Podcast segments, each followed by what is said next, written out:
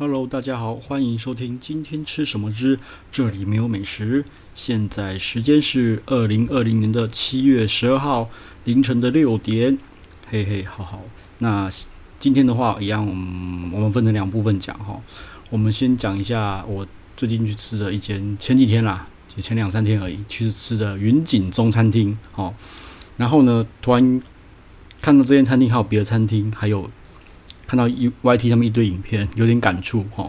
来聊一下那个关于行销这部分。对，好，那我们现在讲一下那个云锦中餐厅好了。好，那事实上云锦中餐厅，我在两年前去吃，我就觉得那间餐厅妈的超雷，为什么可以这么难吃？难吃到一种爆炸无极限的程度。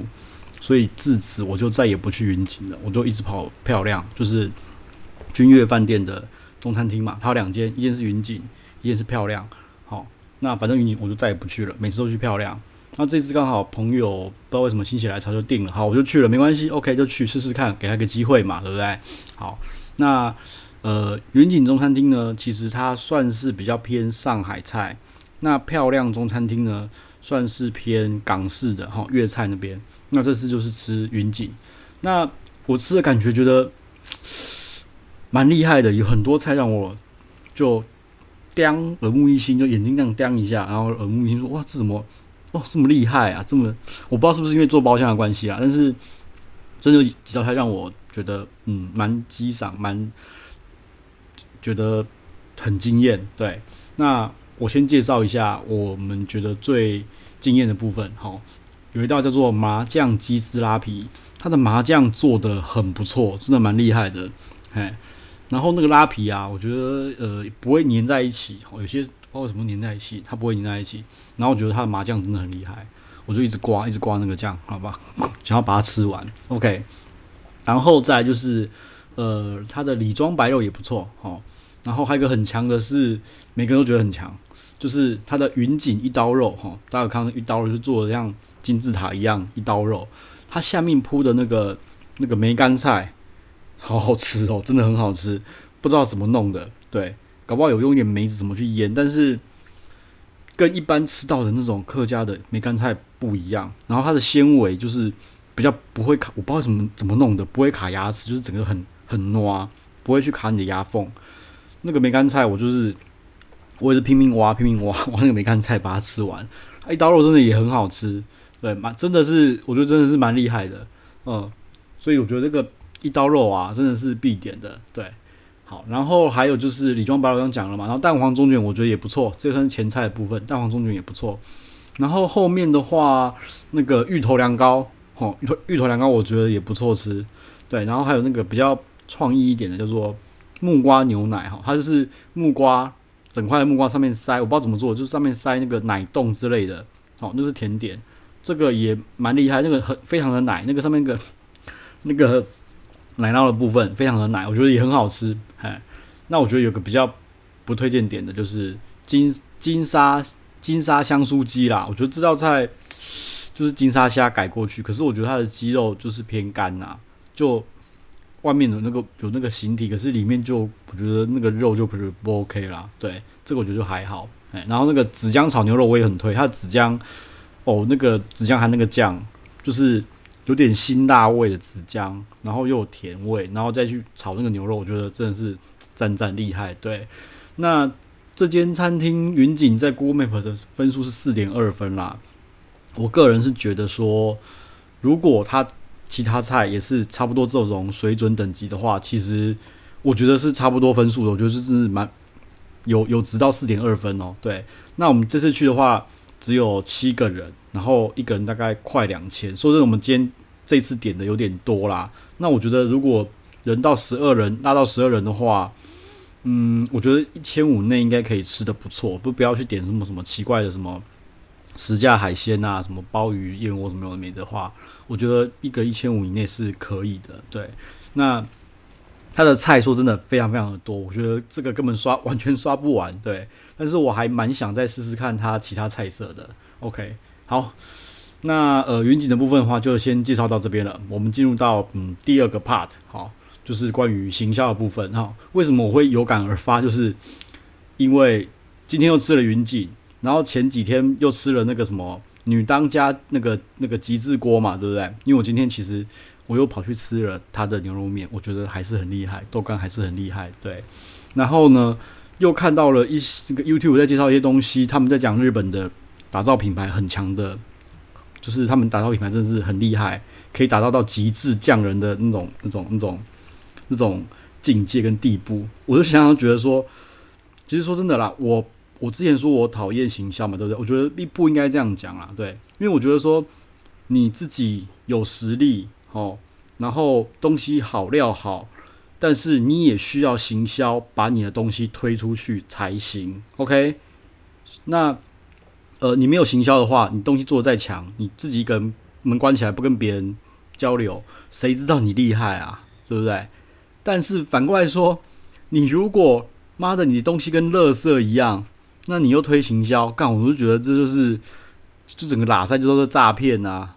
OK，像我这次我就觉得吃云锦为什么就觉得很低调，你知道，他完全没有什么打什么广告，可能是不是只有做熟客跟老客户，我不知道。但是他就看又有没有又没有拿什么米其林，然后又没有什么厉害的行销或什么，因为其实说真的，蛮多蛮多那个饭店啊，他的餐厅都有打行销。其实最强的，我觉得就是金华。对，但是金华它的餐饮其实都不错，对，所以我觉得说云锦为什么，就是因为默默默默无闻，他也不打行销，就默默的做，那导致所有人都不知道他们好啊，对。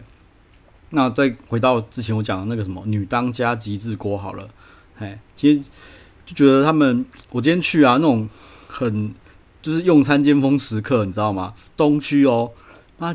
六七点的时候，用餐的人最多的时候，我去竟然只有两桌，诶，哦天啊，整个空空的店面只有两桌，我觉得说怎么会？对，然后我想说，真的是我觉得行销没有做好啦，我只能这样说啦，对，所以我觉得我要改正一下，就是我说的，我讨厌行销，是因为自己没有料，然后就就想要靠着行销，那一飞登天，嘿。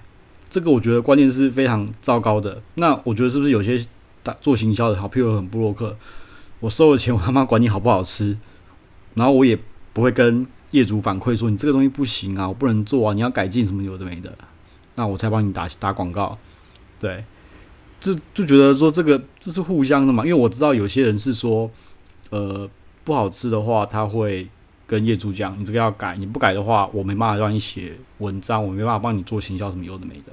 哎，我觉得这样这样子这样子才是对的啊！好，那我后来就是又看到 YT 又讲了一个叫做日本和牛为什么这么红，这么的这么可以卖到这么的贵。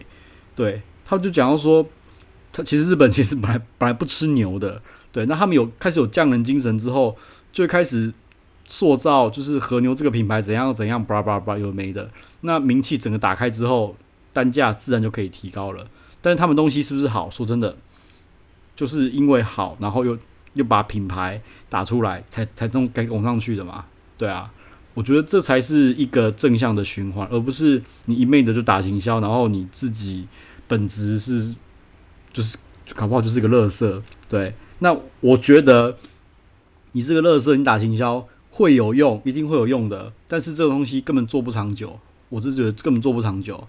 对，那我觉得行销那边的市场那些人，你也自己要要要掌管一下你自己的 quality 跟品质，不要把整个市场都打烂了。好，变成是变成是别人拿钱给你，你说什么你就你就写什么，因为到最后变成是大家都不相信你，那你自己的 credit 到底在哪里？我也觉得很莫名其妙。对，好啦。